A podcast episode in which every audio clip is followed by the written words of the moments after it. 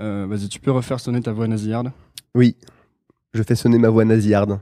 Ok, tu peux faire. euh, Est-ce que c'est pareil comme ça ou comme ça? Euh, non, c'est pareil. euh, C'est pareil, c'est- les Ouais, deux c'est pareil. Ok, cool. Euh, Est-ce que tu peux faire des vocalises pour le. Des vocalises? Ouais, C'est quoi C'est genre la la la la la la la voilà, c'était ça. la la la la la. Ok, bah c'est bon, ça sonne très bien et puis ça sera mis dans le, Ok, cool. dans le début de l'émission. Donc euh, bonjour à tous ceux qui écoutent. Si vous êtes plus de 1, c'est déjà pas mal. Aujourd'hui, j'interviewe Boris. Boris, c'est le mec qui, m'a appris à coder et qui apprend à l'Europe entière à coder un peu. Euh, donc Boris, salut. Salut Antonin. Euh, très content de te revoir. Bah pareil, T'as vu, je commence un peu comme un. comme un, comme un vrai chroniqueur Comme qui a 10 ans d'expérience. Non, mais Boris, euh, donc ça fait deux ans que le wagon existe?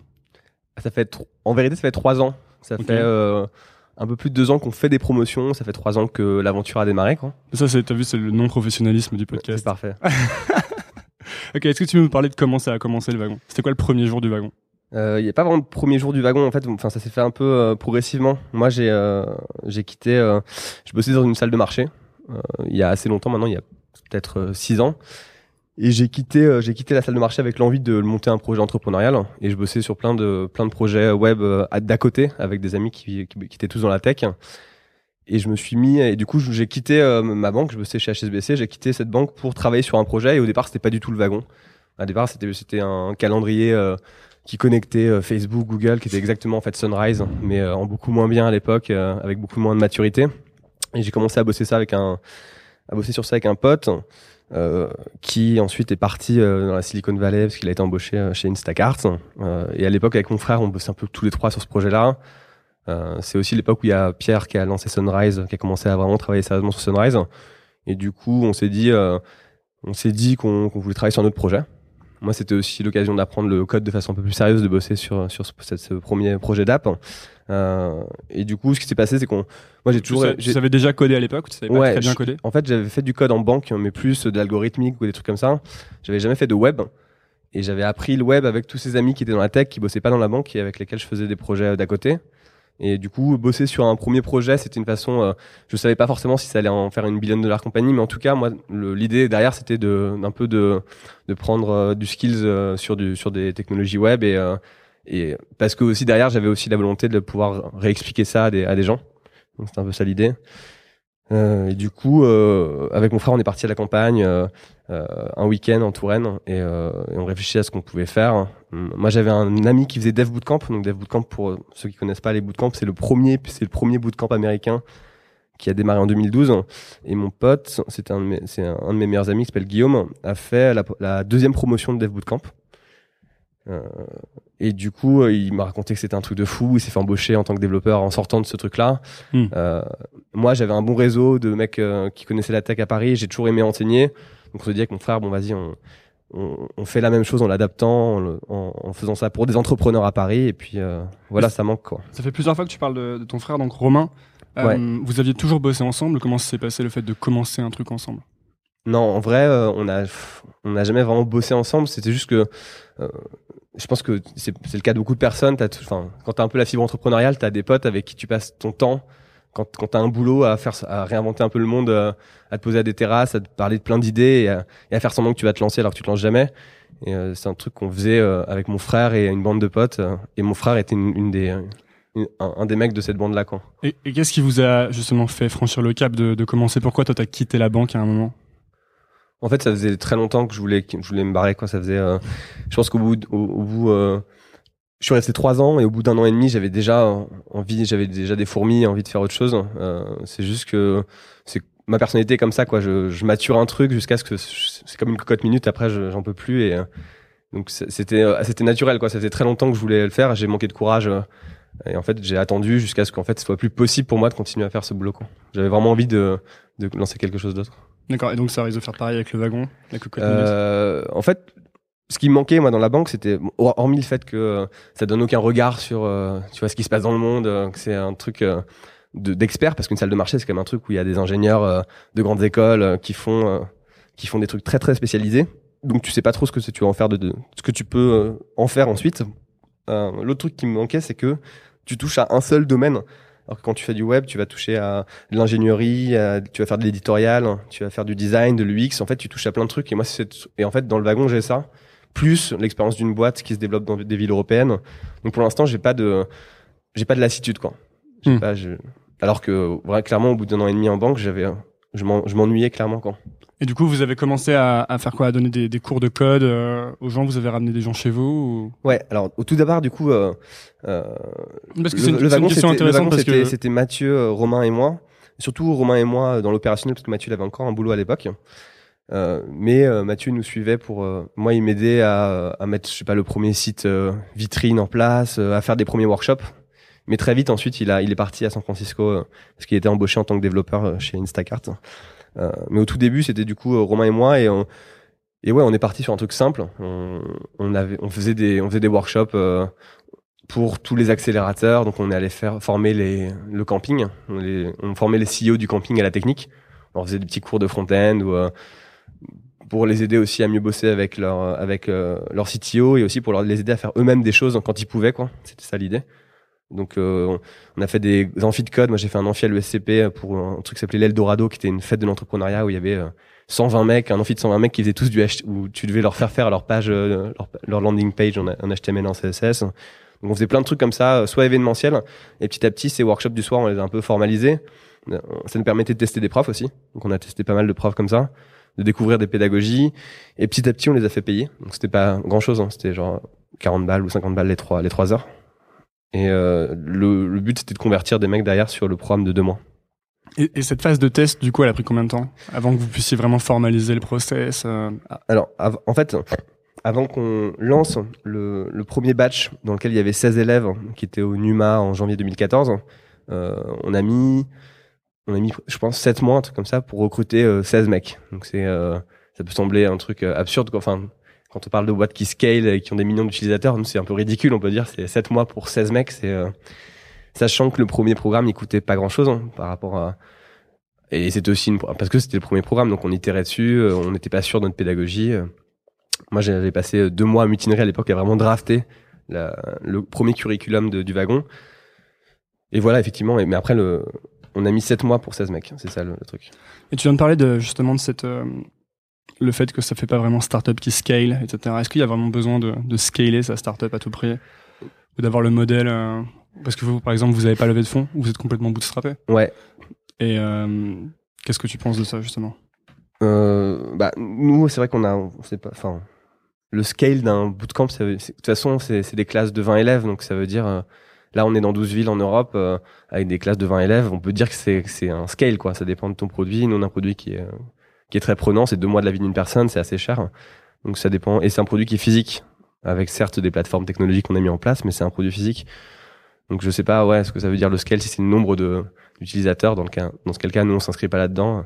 Mais ce que je disais juste par rapport au lancement, euh, c'est qu'on a une, stratégie très pragmatique de faire des workshops, euh, d'engager des gens en, en faisant vraiment que, que du présentiel, et on n'a pas fait euh, de pub Facebook, de gros hacking ou de je sais pas quoi, pour essayer de toucher plus, de- pour essayer d'avoir un reach et de toucher plus de personnes quoi. Ouais, c'est intéressant. Finalement, vous avez validé le business d'abord petit à petit avec des vrais clients qui payaient.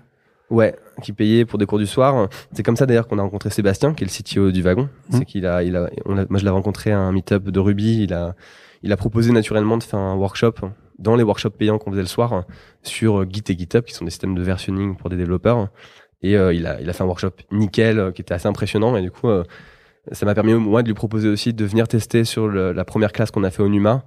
euh, de, de tester un peu le programme en tant que prof et finalement aussi c'est ce qui fait que aujourd'hui on, n'aurait pas trouvé Seb aussi si on n'avait pas fait, si on n'avait pas fait ce- ces trucs-là. Et pourquoi finalement vous êtes à, enfin, pourquoi finalement les gens viennent faire le wagon en fait? Bah, les gens viennent faire. Alors il y a deux. euh, il y a... En fait, nous ce qu'on a, ce qu'on apprend, c'est un savoir-faire, c'est un savoir coder un produit web. Ça c'est le savoir-faire qu'on transmet.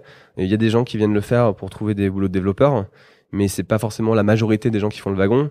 Euh, il y a aussi beaucoup d'entrepreneurs qui viennent le faire pour être capables eux-mêmes de prototyper euh, des applications. euh, ou- euh, ou derrière de savoir collaborer une fois qu'ils recrutent un, un, un mec un peu plus senior dans, dans l'équipe technique, pouvoir collaborer bien avec lui en connaissant les pratiques euh, de travail et ce genre de choses. D'ailleurs, ce qu'on voit, c'est qu'on a beaucoup de gens d'école de commerce et il y a le mec qui sort d'école hein, qui se dit le syndrome du je sais rien faire. hein. Je viens de finir, euh, Moi. voilà. Donc ça, c'est un syndrome qui qu'on a tous eu en sortant d'école.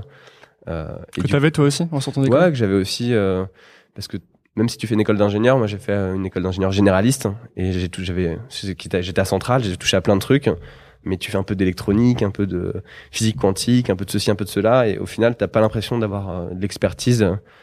Même au niveau outils, euh, tu, bah, tu fais comme les mecs de l'école de commerce, t'écris euh, suite Excel, enfin suite Office sur ton CV, et t'as l'impression que tu maîtrises pas grand chose, quoi. Ouais, surtout que c'est pas facile de maîtriser la suite Office à fond non plus.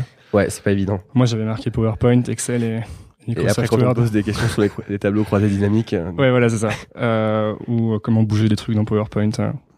Et euh, euh, là, c'est le moment où je dis E. Euh, du coup, c'est le moment où je bois mon café. Ouais, t'as raison. C'est le moment pour boire son café. C'est peut-être le moment que je cutterai au, au montage du truc aussi. Euh, ouais, j'avais une question par rapport à. J'ai lu un des articles que tu as, que as écrit et que tu as publié sur Internet, et où tu dis justement que vous apprenez un peu aux, élèves à, à, retrouver une approche incrémentale qu'ils auraient perdu euh, à, force de d'être euh, assaillis de, de théorie. Ouais, bah ça c'est le, le, truc euh, qui est bien avec le code, c'est que la enfin, dans ta formation en France, tu as tendance à, à, toujours commencer par la théorie et ensuite essayer de l'appliquer. Et, euh, et je pense que les, les, les mecs qui font du, conseil, par exemple, du consulting, sont les, pros pour euh, faire, euh, pour essayer de, de faire des, tu vois, des, c'était pas comment SWOT. Euh, force, faiblesse, menace, enfin, des grands diagrammes euh, sur plein de choses, sur les forces, faiblesses, opportunités, euh, sur l'état de la concurrence, sur des études de marché. Et ça, c'est un peu, ça se retrouve dans l'entrepreneuriat, c'est un peu la vision old school de l'entrepreneuriat où tu fais des grandes études de marché, tu tu valides bien ton business model, tu fais des tableaux Excel pour faire des prévisions de cash flow qui se réaliseront jamais, mmh. ce genre de choses. Donc c'est faire tout un tout un tas de trucs en amont. Et là, le code, ça te redonne une approche très naïve qui est ok, bah je commence à créer quelque chose euh, qui marche donc euh, ouais, j'ai des bugs, je les corrige. J'essaie d'avoir un premier un premier truc qui est utilisable. Et du coup, c'est je fais pas des plans en 8 bandes. Euh, j'oublie ce côté. Euh, je vais essayer de tout prévoir dès le départ, quoi. Ouais, on, on réapprend un peu à, à à faire des trucs simples et à faire des trucs aussi très. tu réapprends aussi à être pragmatique en fait, parce que le code c'est très pragmatique. Quoi. Tu, ouais. tu construis un truc qui qui va. tu construis un produit, une application qui va être utilisée par des gens. Donc c'est très c'est tu peux pas tu peux pas bullshiter quoi. C'est pas un, et puis finalement il y a, un PowerPoint c'est pas un tableau Excel. Finalement il y a moi j'ai vraiment eu le sentiment en finissant euh, finissant mes études de pas avoir appris des choses très euh, très pratiques à l'école. Ouais. Et euh, c'est pour ça que le wagon c'était intéressant. C'est parce qu'on apprenait quelque chose de pratique qu'on pouvait vraiment faire dans la dans la vraie vie. Est-ce que toi tu Enfin, t'as eu le sentiment que ça manquait aussi dans tes études d'ingé de pas savoir faire des choses. Ouais. Après, je pense pas que ce soit la promesse des des grandes écoles ou même des, enfin, enfin, aussi des universités. Hein, je pense que la promesse, c'est d'apprendre à penser, quoi. C'est un peu moi ce qu'on me disait euh, quand j'étais en école, c'est de d'apprendre à travailler, avoir une bonne méthodologie de travail et à penser. Et on te dit pas qu'on va forcément t'apprendre euh, euh, des choses qui servent, quoi, des choses pratiques. Moi, l'idée de mon école, j'ai l'impression que c'était de me faire toucher à plein de choses pour essayer de me faire, de, de me donner une vocation. Sauf que pour moi, la vocation, elle vient quand tu plonges un peu plus profondément dans un sujet, quoi. Du coup, c'est moi, pour moi, ça me, ça, ça me paraît un peu bizarre. Par exemple, j'aurais bien aimé qu'en trois ans d'école, je fasse que des bootcamps de, de, de deux mois où je plongeais dans un sujet. Ouais. Et là, j'aurais, je serais un pro en cuisine japonaise, je serais un pro, je ferais du parachutisme. Tu vois, je serais un, je serais James Bond aujourd'hui si j'avais fait ça quoi pendant trois ans. Ouais, c'est ça le problème parce qu'on reste beaucoup en surface finalement. Alors que j'ai l'impression qu'il faut faire des choses de manière très intense pendant une période définie de temps, tu vois. Ouais, bah c'est exactement le modèle du wagon. C'est, euh... mais t'as le même modèle quand tu quand t'es à l'école. Tu fais, euh... t'as deux heures de géographie, ensuite tu switches, tu vas tu pars en classe de dessin, euh, tu fais des gribouillages, ensuite tu switches, tu vas faire deux heures de mathématiques. Euh, c'est un modèle où ouais où tu touches à plein de choses, mais le modèle bootcamp, c'est dire bah je consacre deux mois, une période très très très intense sur un sujet, j'y vais à fond et je pense que ça, ça, ça, te, ça te marque bien plus, quoi. Ouais, finalement, parce que si tu passais deux ou trois mois à dessiner comme un dingue à l'école, bah ouais. au moins tu saurais à la fin des trois mois si t'as envie de dessiner ou si t'aimes pas dessiner ou si t'es bon ou pas bon. Ouais, euh, après, je pense que ça a des risques. Enfin, c'est un truc qui se teste, mais je pense que. Ouais, si t'envoies tout le monde dessiner pendant trois mois. Exactement. Je, je, sais pas si c'est ce qui se passe. Ouais, mais parce que il y a aussi, euh, il y a aussi une vraie, une vraie question, c'est qu'il y a beaucoup de gens qui sortent d'école ou des étudiants qui ont finalement pas énormément de visibilité sur ce qui se fait et qui savent pas exactement comment ils vont s'orienter, ce qu'ils aiment faire dans la vie, ce qu'ils vont faire, On parle souvent de quelle est ta passion. Alors moi, je sais pas s'il faut avoir une passion, mais j'ai l'impression qu'il y a beaucoup de gens qui ont du mal à trouver quelque chose qui les intéresse vraiment. Bah, enfin, ouais. Moi, mon, avis, c'est qu'il faut avoir atteint un certain degré d'expertise pour savoir si quelque chose te plaît vraiment. Avant, euh, c'est superficiel. Ça se trouve. Hein, euh, moi, par exemple, j'aimais pas l'électronique du tout, ou j'aimais pas la chimie. Euh, mais si ça se trouve, si j'avais fait vraiment de la chimie, j'avais des potes dans d'autres classes qui me disaient qu'ils avaient des profs de chimie qui étaient géniaux. Alors, c'est pas des mecs qui fabriquaient des drogues ou quoi que ce soit, mais c'est des mecs qui, voilà, qui, qui pouvaient faire des trucs de dingue euh, parce qu'ils avaient des, ils étaient très forts en chimie. Et ça se trouve, si je faisais deux mois de chimie avec des profs passionnés et je faisais des trucs très pratiques, bah, je kifferais la chimie, je sais pas. Alors justement, tu as parlé des, des profs et des, finalement, on sait tous que c'est, euh, on apprend beaucoup mieux quand on a un bon prof. Ouais. C'est quoi un peu vos, vos manières d'enseigner qui, qui diffèrent de l'enseignement traditionnel au wagon? Bah, dans, dans, le, dans le, la façon de, je pense que ouais. façon de donner des cours ouais. Ouais je, je... en fait un cours de un cours de code hein, enfin nous les cours de code qu'on fait c'est des c'est principalement un, un développeur qui euh, qui va parler d'un sujet et qui dès le départ dès, le, dès le démarrage de son cours va euh, bah, projeter son ordinateur sur un écran et, et, coder des petits programmes en expliquant ce qu'il fait quoi. Donc c'est comme c'est très entre guillemets c'est très vivant à regarder parce que tu regardes pas quelqu'un t'expliquer des concepts, tu regardes quelqu'un euh, écrire un programme, le lancer, euh, voir ce qu'il y a comme résultat, euh, euh, écrire un je sais pas un petit programme de jeu ou quelque chose et t'expliquer les concepts derrière. En fait c'est c'est très dynamique comme façon de d'enseigner t'as pas t'as aucune slide enfin t'as pas de slide statique t'as pas mm. quelqu'un qui t'explique le code t'as quelqu'un qui te montre et qui commente le code en le faisant quoi. Et du coup ça je pense que c'est euh, c'est un truc qui est assez différent dans la façon traditionnelle d'enseigner le code. Moi quand j'ai eu des cours de code euh, en école c'était euh, on va parler de la programmation orientée objet qu'est-ce qu'une classe et puis des slides sur une classe une instance blablabla. Qu'est-ce qu'une boucle? Et alors que nous c'est pas qu'est-ce qu'une boucle c'est bon bah on va boucler sur un euh, les Beatles et puis on va faire chanter les Beatles. J'en sais rien, ça va être un peu. On va, on va, faire un programme qui fait quelque chose et on va expliquer les concepts derrière. Alors moi j'ai essayé euh, des milliers vraiment de ressources pour apprendre à coder avant de venir au wagon. Euh, ça a commencé quand j'étais à San Francisco. Je suis allé sur Code Academy, je suis allé sur Code School, je suis allé sur tous les sites. Et à chaque fois finalement j'ai j'ai décroché au bout d'un moment sans devenir bon. Hein. J'ai fait. je pense que j'ai appris tous les langages sur Code Academy et je savais toujours pas faire un site. c'est quoi la différence au wagon pour toi? Le, en, fait, le problème du en ligne, des trucs comme Codecademy, euh, ça va, c'est des cours sur plein de langages euh, séparés. Donc quand tu le fais indépendamment, et, souvent c'est des petits exercices où euh, c'est dans ton navigateur, donc c'est pas dans un environnement de code qui est celui qu'un développeur a vraiment. Et on va te dire euh, de remplacer un plus par un moins, d'appuyer sur un bouton, et puis tu vas voir que ton test est vert et que ça marche bien. Et puis tu vas passer l'exercice d'après. Et, et, et, en fait, donc tu apprends des langages comme ça, mais tu les apprends pas vraiment, tu apprends pas à programmer puisque jamais on te donne une page blanche en disant fais ça. On ne donne jamais des énoncés un petit peu de la vraie vie en essayant de te faire faire un programme. On te fait juste, on te donne des bouts de code et on te fait remplacer des plus par des moins. Euh, donc c'est le premier truc. Donc en fait, ça t'apprend pas à coder. Ça t'apprend des éléments de syntaxe sur différents langages. Et l'autre truc, c'est que tous ces langages, tu sais pas tellement comment ils s'articulent. Donc ça, ça permet pas de derrière de construire des applications parce que quand tu construis une application web, ça va de ta base de données à ton navigateur et ça va mettre en, ça met en jeu plein de technologies différentes qu'il faut il faut savoir comment elles se elles se connectent aussi quoi. Donc c'est un peu le problème de ces trucs genre Code Academy ou Code Cool, c'est que c'est bien pour connaître des syntaxes, c'est bien pour des gens qui sont déjà des développeurs et qui veulent vite apprendre des éléments de syntaxe sur des nouveaux langages, mais qui ont déjà une maîtrise en fait.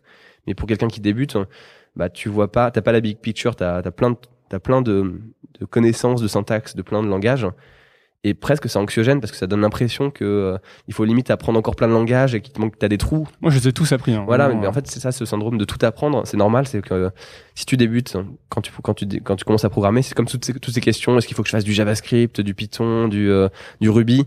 En fait, les gens qui commencent à, à, à programmer, enfin qui qui sont débutants, ils se posent plein de questions et ils sont un peu angoissés ils ont l'impression que c'est en, en, amassant plein de tutos dans plein de technos que petit, à petit ça va combler des ça leur donnera la big picture alors que c'est pas ça en fait c'est pas parce qu'il y a toujours quelqu'un qui te dit ah mais t'apprends Ruby tu devrais apprendre Python exactement et, et ça ça, ça en tant que débutant en plus si c'est quelqu'un sur lequel tu mets une autorité enfin qui a de l'autorité parce que c'est un développeur euh, ça, une, ça une puissance c'est très, puissant quoi. Ça va vraiment te faire te dire bah non je suis en train d'apprendre faut que j'apprenne ça mais euh, le et le vrai truc quand tu quand apprends vraiment quand tu fais deux mois wagon, t'apprends qu'en fait seul compte les concepts et qu'il faut faire un choix. Alors nous c'est Ruby, mais ça pourrait être euh, si tu faisais du Python, ça serait bien aussi. Tu fais un choix, t'apprends bien les concepts euh, en faisant ce choix de langage et qu'après les concepts sont les mêmes sur d'autres technologies quoi.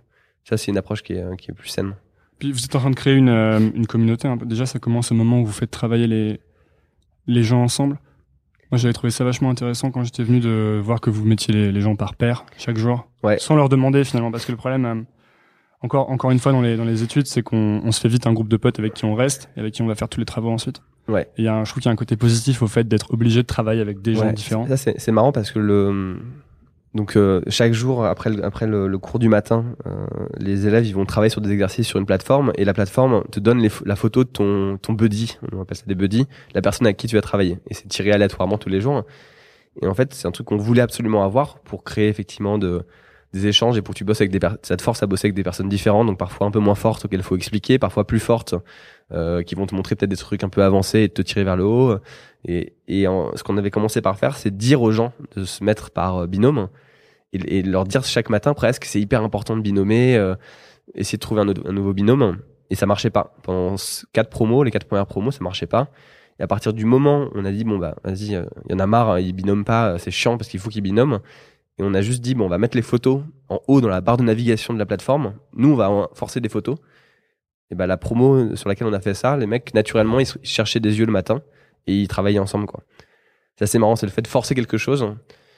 Euh, c'est- c'est- bah, ça marchait bien mieux que faire des, euh, des grands discours sur euh, il faut absolument que vous binomiez pendant ces deux mois quoi. Parce que du coup, il y a des- vous avez des équipes qui se sont créées au wagon. Des types qui ont monté des boîtes ensuite, qui s'étaient rencontrés au wagon. Des types qui ont lancé des projets, qui s'étaient rencontrés au wagon. Ouais, il y a plein de, il y a plein de, il y a plein d'équipes et euh, sur des startups actuelles qui sont où les mecs se sont rencontrés au wagon quoi. Les mecs ou les filles. Parce que et maintenant, vous êtes en train de créer un peu une, euh, une communauté autour du wagon. Vous avez votre plateforme alumni, vous postez des, euh, des ressources. Les gens communiquent, vous commencez à poster des jobs maintenant. C'est quoi la, comment tu vois ça évoluer, toi? En fait, j'ai l'impression que la communauté du wagon, euh, quand tu fais un bootcamp, enfin, nos concurrents, ils sont très axés euh, shop à un boulot junior développeur. Alors c'est un truc que tu, enfin, auquel tu as accès quand tu fais le wagon parce que le curriculum, il est très exigeant et il va très loin, donc c'est un truc que tu peux faire. Mais on a aussi beaucoup de gens qui sont des entrepreneurs qui veulent faire un, bah, un petit peu comme toi finalement, qui veulent euh, faire du freelance, faire des projets personnels, euh, faire de l'entrepreneuriat du coup. Euh, peut-être être un peu prof dans, ou teaching assistant pour nous, qui veulent un peu panacher leur vie avec plusieurs activités et être indépendant, quoi, pouvoir voyager. Et du coup, l'idée, euh, moi, ce que j'aimerais bien qu'on qu'on mette en place, c'est vraiment, c'est en train de se faire, mais autour des écoles, puisque quand tu as des écoles en physique, c'est des lieux où les gens peuvent travailler, et pas forcément que les élèves de, de cette ville-là. C'est créer un écosystème qui donne un cadre à ces gens qui veulent freelancer, euh, être prof, euh, euh, continuer à bosser sur leurs projets. Est-ce que vous avez, finalement, vous avez créé des, vocations un peu avec le wagon? C'est-à-dire des mecs qui arrivaient, qui voulaient juste, ou des filles, hein, qui voulaient, qui voulaient, qui voulaient juste apprendre à coder au départ, par curiosité un peu. Et qui se sont retrouvés à, à vraiment aimer ça, à devenir développeurs, à finalement trouver une nouvelle voie? Bah ouais, enfin moi je peux, enfin je te prends des exemples assez proches. euh, ma copine, elle faisait, elle bossait dans l'édition, donc euh, rien à voir. Elle était assistante d'édition euh, à l'Olivier et puis chez Actes Sud ensuite. Donc elle réécrivait des bouquins avec les auteurs avant qu'ils soient publiés. Euh, et elle a fait des études de lettres. Et elle a fini par faire le wagon, hein, non pas parce que je l'ai saoulée avec ça, parce que parce qu'elle trouvait que le, milieu de l'édition était un peu en train de mourir hein, et il n'y avait pas en plus de place. Enfin, c'était un peu saturé. Et là, elle est elle est développeuse, euh, elle développe des applications Rails dans une agence. euh, et elle, aime, elle, elle vraiment, elle adore ça. Enfin, elle adore ça dans le sens où elle trouve ça hyper int- intéressant euh, de construire des choses. Alors qu'avant, elle avait un métier au fait où, certes, tu bosses sur des livres, donc c'est quand même assez concret, mais euh, elle avait pas l'impression de construire des choses. quoi. C'est le truc très cool de la programmation. Du coup, Il y a vous Alice, sur la même Alice chose. qui bosse, euh, qui est développeur back-end là chez Save. C'est quand même une fille qui a fait le SCP à la base, qui était que rien de destiné forcément à être développeuse quoi. On a beaucoup de filles qui deviennent développeuses en fait. Alors elles sont généralement, enfin les filles sont ont assez peur de faire le wagon. On a quand même plus de, faut pas se mentir, on a des classes qui sont assez masculines et euh, généralement les filles parfois elles elles, euh, elles s'inscrivent mais ensuite euh, au dernier moment elles hésitent. Enfin elles hésitent beaucoup plus que les que, le- que les que les mecs de façon générale. Mais euh, à la fin du programme, c'est aussi ce qu'on constate, c'est qu'il il y a pas mal de filles qui deviennent développeuses. Plus peut-être que plus peut-être que les garçons. Alors maintenant, depuis euh, pas mal d'années, la mode est vraiment à l'entrepreneuriat, notamment chez les étudiants euh, des grandes écoles, etc. Est-ce que tu penses vraiment qu'il faut savoir coder pour être entrepreneur? Bah, Parce que c'est la grande question des gens qui se lancent dans l'entrepreneuriat. C'était ma grande question aussi. Je pensais qu'il fallait que. euh, je pensais que je pourrais jamais rien faire si je savais pas coder. je- en fait, je vais pas dire oui parce que je pense pas que ce soit très euh, euh, très honnête. hein. Euh, ça dépend, ça dépend de quel type de produit tu veux lancer déjà. Est-ce que c'est un produit à forte composante technique ou pas? Si c'est dans un, sur un, pro- un projet euh, qui est tech, pour moi, c'est quand même euh, un prérequis puisque tu peux pas te lancer dans un truc sans comprendre comment ça fonctionne. Tu peux pas juste prendre un CTO et puis tu le laisses faire la tech et puis toi tu fais. Non, tu as besoin d'avoir un regard. Enfin, je pense, tu as besoin d'un peu de, de savoir où va ton produit, ce qu'il est possible de faire, avoir une vision un peu, une maîtrise de, de ton produit, quoi. Donc sur des produits, des produits très tech, euh, hein, tu vois, par exemple, le Kudos, truc de Olivier, c'est assez technique comme produit. Kudos, c'est le Tinder des job search un peu. Ouais, c'est euh, c'est une plateforme sur laquelle les, plein d'entreprises peuvent euh, poster des annonces et en fait toi tu te connectes avec LinkedIn et ça va il y a un petit algo qui va tourner qui va te pousser des offres pas forcément exactement de ce que tu fais actuellement mais tu vas pouvoir accepter ou refuser en swipant euh, et il y a un algo derrière il y a une API euh, il y a une plateforme pour les ressources humaines des boîtes pour qu'elles puissent poster des. Donc c'est assez complexe il y a toute une architecture c'est pas un seul produit c'est plein de plein de, produits qui sont connectés. Euh, si tu aucune connaissance de ce que c'est qu'une API euh, comment fonctionne un site web euh, je pense que c'est un peu compliqué quoi de, de t'as aucune aucun contrôle sur ce que tu fais quoi. Après sur des business plus je sais pas si tu veux lancer euh, un, rest- un restaurant de fish and chips euh, bon bah ouais je pense que tu peux s'en sortir sans, sans faire un Mais de manière générale, tu penses qu'il faudrait qu'il y ait du. euh, le truc un peu cliché, mais du code à l'école ou euh, des, des, des bases de, de web? Ouais en fait le Parce que de moi, depuis que j'ai appris ça, j'ai vraiment l'impression que c'est quelque chose de, d'ultra essentiel. en fait c'est le tu te je sais pas si tu te rappelles on avait des cours de technologie enfin, je sais pas t'es peut-être Ouais, moi, j'ai fait des classeurs. J'ai... t'es peut-être mais- un peu jeune pour ça mais moi non, non, non, j'ai, fait des classeurs et, des, et des, des classeurs en PVC avec des rivets. ouais bah moi j'avais fait je sais pas des circuits j'avais soudé euh, des circuits imprimés pour faire des petites lampes une lampe de poche toute toute toute bête euh, Ah, mais c'était avancé quand même. où tu passais, je me rappelle aussi, tu passais euh, une semaine à écrire ton prénom en lettres euh, normalisées. Là, tu tu tirais des traits et il fallait que le, je sais pas, t'as pas fait ça? C'est quoi les lettres normalisées? Bah, je sais pas, c'est le le B de Boris, il doit respecter des proportions très précises, donc tu tires plein de traits et ensuite t'essayes de. Moi, je suis nul en écriture. Bon, c'était des trucs un peu d'ingénieur à l'ancienne. Mais donc t'avais ces cours de techno. Euh, qui honnêtement tout le monde rigolait au cours de techno enfin c'était le truc que t'avais déjà 12 ans tu trouvais déjà que ça servait à rien quoi Enfin, Ouais, ça, je me souviens. Et à part il y avait des gens qui avaient la fibre mais franchement c'était la rigolade quoi c'était vraiment le cours le moins estimé J'ai, passé des heures à percer des trous dans des circuits imprimés. Voilà, c'est ça, tu faisais de la, tu faisais de la, vraiment de la merde, quoi. Et, euh, et mais, mais pour autant, le cours de techno, c'est intéressant parce que euh, ce qui devrait être aujourd'hui, c'est un cours d'éveil à ce que c'est qu'Internet, comment ça fonctionne, enfin, et un peu, pas forcément le code. Tu vois, moi, je pense que, enfin, jeune, hein, tu vas pas mettre des, tu vas pas faire, faire, euh, faire coder euh, des programmes ou des algos à des, à des jeunes, mais juste les éveiller à comment fonctionne tout ça, écrire des, des petits programmes peut-être, mais euh, un peu d'acc- d'acculturation, quoi. Donc ça serait intéressant que le cours de techno devienne, devienne un, un cours qui te familiarise à tout ça. Ouais, parce que moi, j'ai eu mon premier cours sur Internet. Enfin, on m'a, on m'a parlé d'Internet pour la première fois à l'école en 2013. Donc, j'avais déjà 21 ans. Ouais, bah moi c'est pareil. Hein. Des trucs tout cons comme euh, le modèle client-serveur et enfin Ouais. juste ça on t'en parle. Et puis parfois c'est euh, abordé de façon très pompeuse alors que c'est très simple au final. C'est, euh, ça dépend, quoi. Même, tous ces trucs là, API, base de données, c'est des, c'est des, c'est des mots qui font peur. hein. C'est le, lang- c'est le langage, en fait, qui est une barrière à l'entrée, ouais. Mais t'as l'impression que derrière il y a des concepts extrêmement euh, compliqués. Moi j'ai des j'ai, j'ai des potes euh, qui ont fait peut-être des tests de maths hein, et qui et qui me disent euh, putain mais je, je suis largué, euh, je pourrais jamais rattraper euh, la caravane du web ou quoi que Il y ce a soit. ce sentiment-là qu'on pourra jamais rattraper. en Ouais, fait. C'est en- pour ça qu'on se lance Et pas en aussi. fait, t'as envie de leur dire, mais attends, t'as déjà fait des trucs si compliqués et que c'est juste une somme de connaissances à avoir, mais c'est pas, c'est vraiment pas la mer à boire, quoi. Et d'ailleurs, le principe du wagon, c'est de, c'est d'aller chercher toutes ces connaissances qui sont un peu variées dans, enfin, si tu veux te former tout seul aujourd'hui euh, sur Internet, ce qui est compliqué, c'est que toutes ces connaissances, elles sont euh, disséminées, euh, elles sont, elles sont éparpillées et il va falloir toi reconstruire un peu le chemin logique. Et ça, c'est dur, en fait. Tu vas passer vachement de temps à le faire. Donc, le truc du wagon, c'est de prendre toutes ces connaissances, de les mettre dans le bon ordre et de les condenser sur deux mois. D'ailleurs, vous avez aussi ça en cours en ligne, puisque vous avez lancé un programme Ouais. de cours en ligne. sur des euh, sur des euh, des verticales donc euh, soit euh, juste coder un site vitrine ou coder une application Rails Mm. faire de la data, data science et analyser des données en jouant avec des API tout ça donc ouais sur différentes verticales on a fait des, des parcours en ligne sur on demand Finalement, c'est quoi pour toi le, le plus gratifiant dans le fait de, de faire le wagon?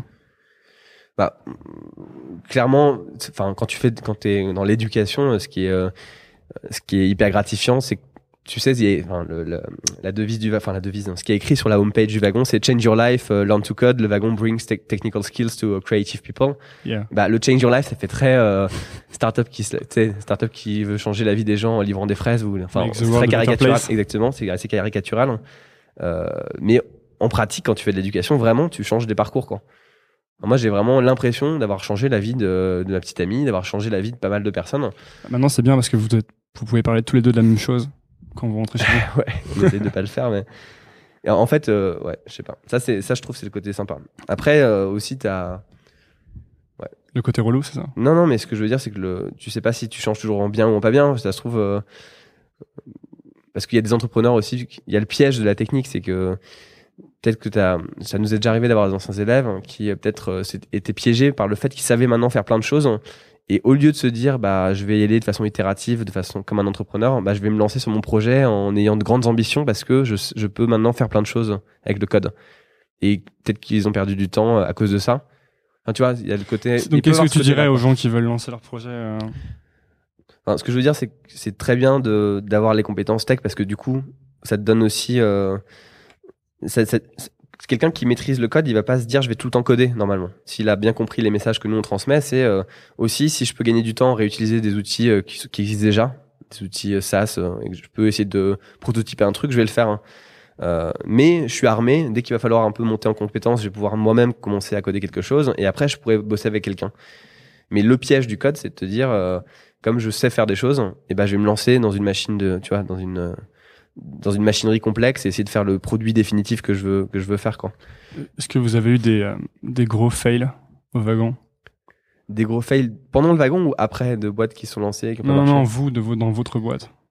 Dans la manière dont, vous, dont la boîte marche. Ah, est-ce qu'on a, eu- on a déjà fait des, ouais, ouais, on a eu des gros fails, euh, pas énormes, mais on a, euh, par exemple, euh, on avait fait un surf camp. hein. Donc, euh, c'est pas un gros fail, mais on avait fait un surf camp. On partait deux semaines dans le sud-ouest pour euh, coder, surf, enfin, apprendre aux gens à coder et en même temps surfer euh, dès qu'il y avait des vagues.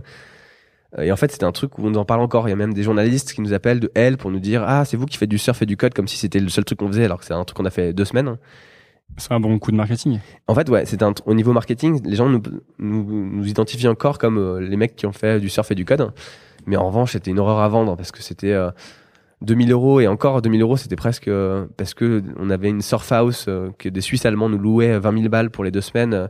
Donc en gros, ça coûtait une blinde. hein. On devait payer en amont et ensuite on a eu du mal à le vendre parce que en fait, les gens avaient beau trouver ça cool, ils disaient c'est bizarre quand même. Deux semaines, 2000 euros pour surfer et coder, même si tout est compris, les cours, la bouffe. Bah quand même, euh, je préfère peut-être partir en vacances quoi. Est-ce que c'est des vacances? Est-ce que c'est du code Euh, Enfin, c'était pas compréhensible. euh, En fait, le positionnement était pas clair. c'est ça Exactement. Le positionnement n'était pas très clair. Et du coup, on a galéré à vendre ce truc. Euh, C'était très marrant au final. On est Et Vous parti. êtes parti à 20 ou vous êtes parti à 5 On euh, est parti avec des mecs très. Enfin, c'était euh, délirant. Il y avait euh, Martin Mignot qui est investisseur chez Index hein, à Londres.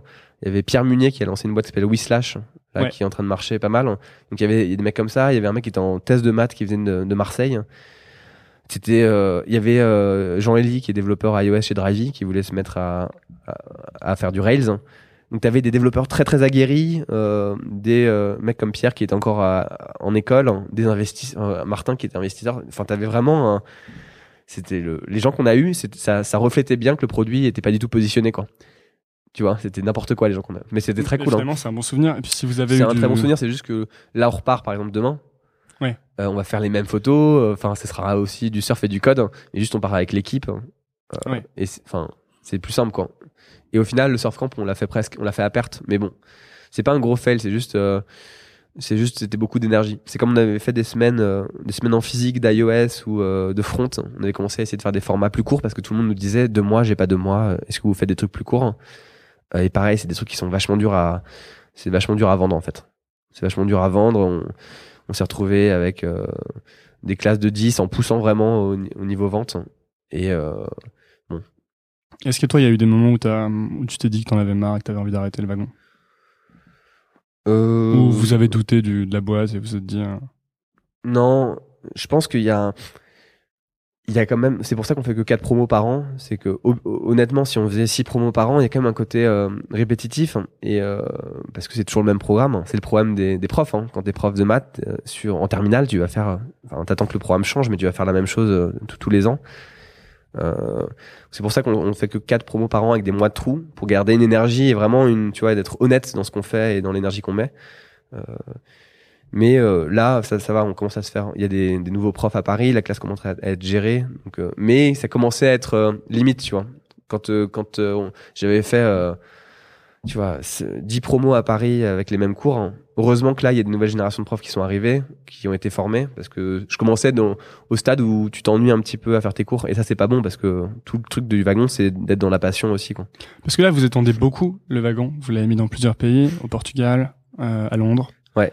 Euh, Londres, c'est pas un pays, mais c'est la capitale de Ouais. l'Angleterre. Donc, c'est quoi la, la vision pour toi C'est de faire une, une licence?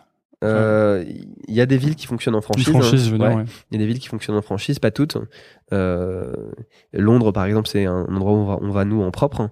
Euh, Quelqu'un qui monte une franchise, de toute façon, il doit faire le wagon avant. Euh, ses profs, hein, ils doivent être préparés par nous et ensuite aller même donner des cours dans une ville qui tourne pour euh, expérimenter le, le, le programme et le format.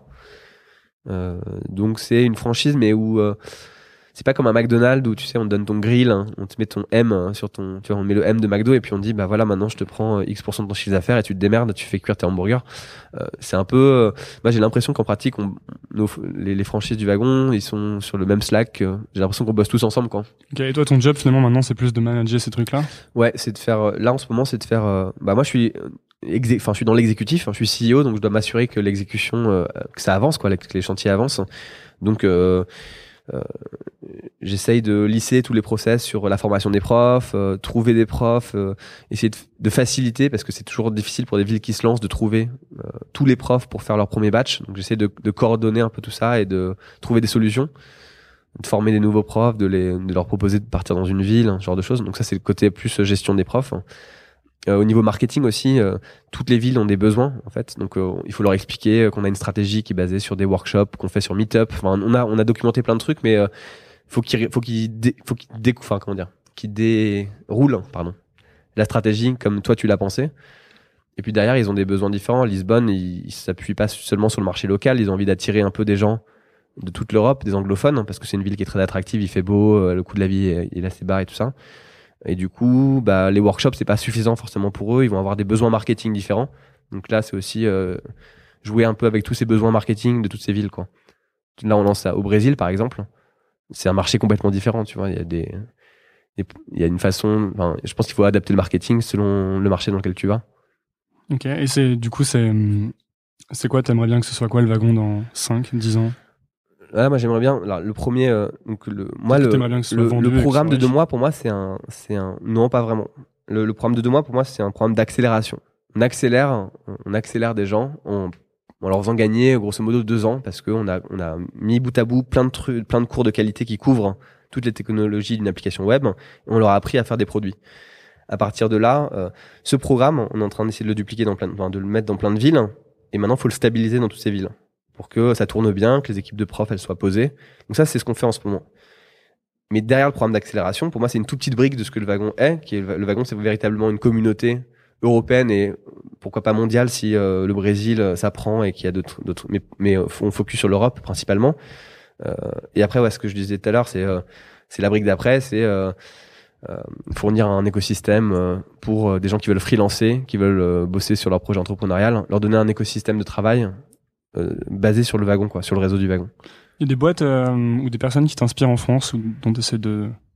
Enfin, desquelles tu essaies de prendre exemple?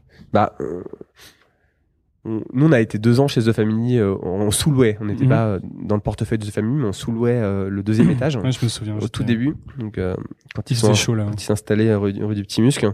Et fatalement, c'est des, des gens qui sont euh, qui ont une, tu vois, ils font beaucoup de choses en termes de communication, ils testent plein de trucs, donc euh, c'est- ça, ça infuse un petit peu. euh, alors tu, tu fais pas tout ce qu'ils font ou quoi que ce soit, mais c'est juste ça te donne. euh, ils sont toujours, euh, comme ils, testent plein de trucs tout le temps, euh, ils te poussent à tester un peu des choses quoi. Parfois quand tu t'endors un peu, tu vas dire, euh, tu vas, tu vas voir, ah ils ont lancé, il y a ce famille qui vient de lancer Lion et je sais pas quoi, je sais pas quoi. Toi tu te dis, enfin ça te titille en mode bon, faut que je reste un peu vivant moi aussi, faut que je teste. Des, donc euh, plus en termes de d'énergie quoi, d'avoir des gens qui testent plein de trucs et qui te qui te réveillent un peu quand tu quand tu aurais peut-être tendance à commencer à t'endormir. Parce que sinon, tu trouves qu'on s'endort un peu? Tu t'endors pas, mais c'est comme tout est compliqué quand t'es entrepreneur, t'as tout le temps des problèmes. Enfin, lancer des villes, c'est des problèmes. On a eu des, bah, je te raconterai pas, mais on a eu des fails. euh, Tu veux pas me raconter, on t'es a, sûr on a, on a, on a voulu ouvrir à Los Angeles. Euh, euh, on s'est fait un fail énorme, on s'est fait troller sur Reddit parce qu'il y a eu un mec qui a mal communiqué. Enfin, avec 100 000 mecs qui nous, qui nous détestaient. euh, Parce que à les cours, les étaient à mauvais. Beyrouth, on a fait le premier, premier batch et en fait, il y avait des, des élèves qui avaient signé un, un accord pour bosser pour des boîtes d'un fonds. Ils étaient financés par un fonds euh, libanais. Et finalement, après la formation, ils ont pas honoré du tout leur contrat. Et, tu vois, ils sont barrés. euh. Donc, t'as toujours des, des trucs. Enfin, t'as toujours des, des, tout est compliqué quoi. Rien ne se passe comme tu penses que ça va se passer. Il y a toujours des, des petites galères. Surtout quand tu fais de l'humain euh, avec des programmes de deux mois où tu vis avec des gens, etc. Enfin, t'es 24 heures sur 24 avec des gens. Euh, donc c'est pas que tu t'endors, hein, c'est que t'as tellement de trucs euh, compliqués à gérer, c'est que parfois tu t'oublies où tu vas, tu t'oublies d'être visionnaire un peu et de voir que c'est quoi les. Ok, bah c'est pas grave, c'est normal, on a des problèmes, mais euh, les chantiers, des problèmes sur les chantiers en cours, hein, mais c'est quoi les nouveaux chantiers quoi? Qu'on va? parfois, tu pars. C'est pour ça que tu fais des, des vacances avec ton équipe pour pouvoir euh, un Ouais, peu de pour pouvoir prendre du recul et dire ok bon bah ouais on est pris, on est tous pris parce qu'il y a 40 élèves tout le temps. au- C'est aussi ce qui est compliqué au wagon, c'est que on vit, enfin on est une école donc il y a toujours euh, 40 entrepreneurs et 10 euh, teaching assistants qui sont des anciens élèves. Donc t'es- tu travailles hein, dans un cadre où il y a 50 personnes hyper motivées en plus parce que c'est des entrepreneurs qui sont en train d'apprendre à coder, qui sont tu vois qui sont pleins de d'optimisme, de passion tout ça. Euh, et du coup tu perds, tu perds vite euh, tu perds vite le focus sur euh, ce que tu es en train de faire. Quoi. Bon, bah, du coup, dernière question. Euh, Qu'est-ce que tu ferais si tu faisais pas le wagon? Si le wagon, ça crachait aujourd'hui, la- lamentablement. Si, Ou si tu devais tout recommencer. ou- Mais moi, ça me dérange. En fait, ça, ça me dérange. Enfin, c'est un peu bizarre à dire, mais ça me dérange pas. euh, disons que c'est assez gratifiant l'expérience du wagon pour me dire. Bon, évidemment, j'aimerais bien quand même pouvoir me retourner, mais je- limite si euh, si ça me donnait un petit un petit pactole, euh, mais pas. Je te parle pas de millions de dollars, juste euh, de quoi de quoi faire un nouveau projet tranquillement pendant les six prochains mois. Disons que le wagon pour moi c'est assez gratifiant à l'é- à l'étape où je suis. Je m'en fous si on le revend pas à 50 millions ou quoi que ce soit. Euh, 50 millions is not cool. 50 millions, moi, c'est, c'est ma, tu sais, tu, tu, tu mets toujours un prix sur, sur ce que tu fais. Ouais, Bah, moi, c'est 50 millions. C'est absurde, hein, ça sort de nulle part. euh. ouais j'avais entendu. J'avais vu les mecs de Sunrise à New York qui disaient que c'était euh, 100 millions. bah, ouais. Mais en fait, je sais pas, c'est un truc, euh, c'est un, c'est un truc, c'est absurde, hein, parce que le wagon, ça vaut pas du tout ça. Mais c'est juste, euh, c'est parce que de toute façon, t'as pas envie de vendre, donc c'est un truc où tu dis, bah, voilà. Ouais. euh, pour moi, ça vaut, euh, c'est peut-être un truc d'égo aussi. Euh, qu'est-ce que je ferais? euh, je pense que, J'essaierais peut-être de. J'ai quand même plein de potes ingénieurs qui sont des mecs, des grosses stars et tout ça. J'essaierais peut-être de me mettre sur un produit, un, pro- un nouveau produit très très euh, technologique, quoi. très ingénierique en fait. Retourner un peu à mes premiers amours avec de, de l'ingénierie et des maths, mais avec euh, maintenant une bonne compétence euh, sur du produit et sur du web et me maquer avec des. Mais je sais pas du tout pourquoi. Mais un truc très très très technique. Finalement, t'as- t'as- au bout d'un moment, tu as craqué, tu es parti de banque et tu as monté une boîte. Est-ce que tu conseillerais à tous les étudiants d'essayer de monter une boîte euh, au début, avant, de sortir de l'école ou en sortant d'école non, je conseille pas ça du tout. Parce que en fait, faut pas se mentir. euh, moi, j'ai pu monter le wagon parce que j'étais aux acédiques et que et que ça, ça me permettait de lancer ma boîte. hein. Euh, donc, je pense que c'est c'est une mauvaise foi de dire que tout le monde peut devenir entrepreneur ou lancer sa boîte. Bah, quand t'as pas d'argent, euh, ni de papa, ni de maman, ni des acédiques, et bah, c'est pas vrai. Tu peux pas. Ou Oussama Hamar de The Family, il dit euh, Anyone, not everyone. Ouais. bah c'est ça pour moi. Enfin pour moi c'est faut faut faire attention à ça. Donc je dirais pas à n'importe qui euh, de faire ça. Si voilà, faut si tu as la chance en France d'être diplômé d'un- d'une bonne école, hein, ce qui en fait est une garantie de trouver du boulot, hein, faut pas se mentir, les, les recruteurs ils regardent euh, enfin en gros si tu as une bonne école, t'as pas de risque trop de de pas trouver de, de boulot et que tu t'ennuies ou et que tu t'ennuies dans ce que tu fais, euh, t'as pas d'excuse à pas essayer de faire quelque chose quoi. Alors ça peut pas, pas forcément te monter une boîte, mais en tout cas euh, bosser dans une petite petite structure qui est peut-être plus stimulante, euh, dans une petite start-up qui se lance et qui euh, où les mecs sont vont donner plus de responsabilités. Donc pas forcément euh, de l'entrepreneuriat. Aujourd'hui, j'ai l'impression qu'il y a une tendance, ça, a- ça a un peu gonflé ce truc de tout le monde veut être entrepreneur, et j'ai l'impression que la, la trend maintenant c'est plus, je vois plus en plus de gens qui veulent plus rejoindre des boîtes, Hmm. Des boîtes qui sont qui sont en train de monter. Il y a des petits projets sociaux aussi, j'ai remarqué pas mal. Euh, Les trucs du style Data for Good. euh, Ouais, il y a des trucs sociaux, il y a des trucs, il y a beaucoup de trucs autour du, des nouvelles façons de travailler. Le freelance, tu vois, freelance, c'était un, c'était un mot qui était has-been, hein, on va dire, il y a, Ouais. quand tu disais freelance, hein, ça, ça sonnait vraiment has-been hein, quand tu disais ça il y a un an. Et aujourd'hui, le freelance a vachement regagné ses, ses lettres de noblesse, tu vois, c'est de re- revenu un terme un petit peu hype alors que c'était un terme euh, complètement has-been. Et est-ce que c'est pas parce que la tech est entrée dedans? Non, c'est parce qu'en fait, le... mais moi, je me rends compte que que euh, les générations d'élèves qu'on a, de plus en plus, ils s'en foutent de, ils sont, ils sont moins carriéristes dans le sens où ils veulent pas chercher un gros salaire dans une grosse boîte de consulting. En revanche, ils, prêtent, ils prêtent beaucoup plus d'attention à euh, leur mode de vie, euh, à continuer à apprendre, à, des valeurs comme ça. Et donc le freelance, ça résonne bien avec ça parce que tu es indépendant, tu continues à apprendre.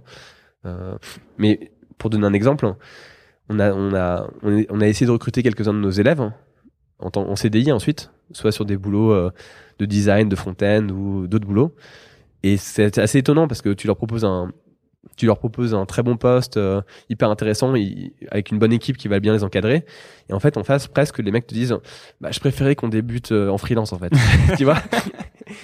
C'est, Mais encore une fois, je, parle d'une catégorie qui, qui, a le pouvoir de faire ça, mais c'est marrant. C'est un peu l'anti, l'anti CDI, quoi. T'as beau le, en fait, ils veulent pas s'engager vraiment, quoi. Ils veulent garder une indépendance. Ouais, y a je pense qu'il y a une peur de se, de se bloquer dans un environnement ou euh, de pas pouvoir être complètement flexible.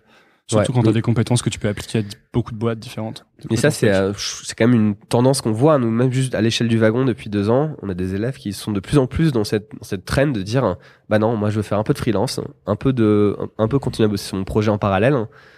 Euh, du freelance, comme ça, je vais continuer à, exercer un peu, à faire de la, de la, technique et à continuer à apprendre mon projet à côté peut-être un peu de prof pour le wagon de temps en temps parce que ça me permet de réexpliquer des choses. Et en fait, je pense qu'il y a un bon mariage, il y a une bonne alchimie dans, dans ça que nous, on aimerait bien euh, reproduire euh, dans toutes nos villes. Quoi. Pour, pour les gens qui écoutent ça, s'ils doivent te trouver quelque part, où est-ce qu'ils doivent te trouver? Où est-ce qu'ils doivent... est qu'ils peuvent te trouver? Où est-ce qu'ils peuvent me trouver? Ils peuvent me trouver. Euh... Ils peuvent me trouver au 16 Villa Godelet, au wagon. Je suis, je suis à peu près toujours là. Oui, ou sur le site du wagon. sur le site du wagon, ils peuvent me trouver dans. C'était hyper mal, hyper mal formulé. Ça faisait genre, où est-ce qu'ils peuvent te trouver pour te péter la gueule? Bah, ils peuvent me trouver. Euh, moi, j'ai un, j'ai un compte Medium sur lequel j'écris des, des, des, euh, des choses. Euh, c'est Papillard, P-A-P-I, 2 L-A-R-D. Et puis sinon, sur le, je suis sur le site, il y a mes, mes informations sur le site, mon Twitter, toutes mes informations quand. Ok, bah, trop cool. Merci beaucoup, Boris, d'avoir pris le temps. bah, avec plaisir. bonne journée. À bientôt. Enfin, bonne soirée, on s'en fout. On est sur Internet. Yes. Salut.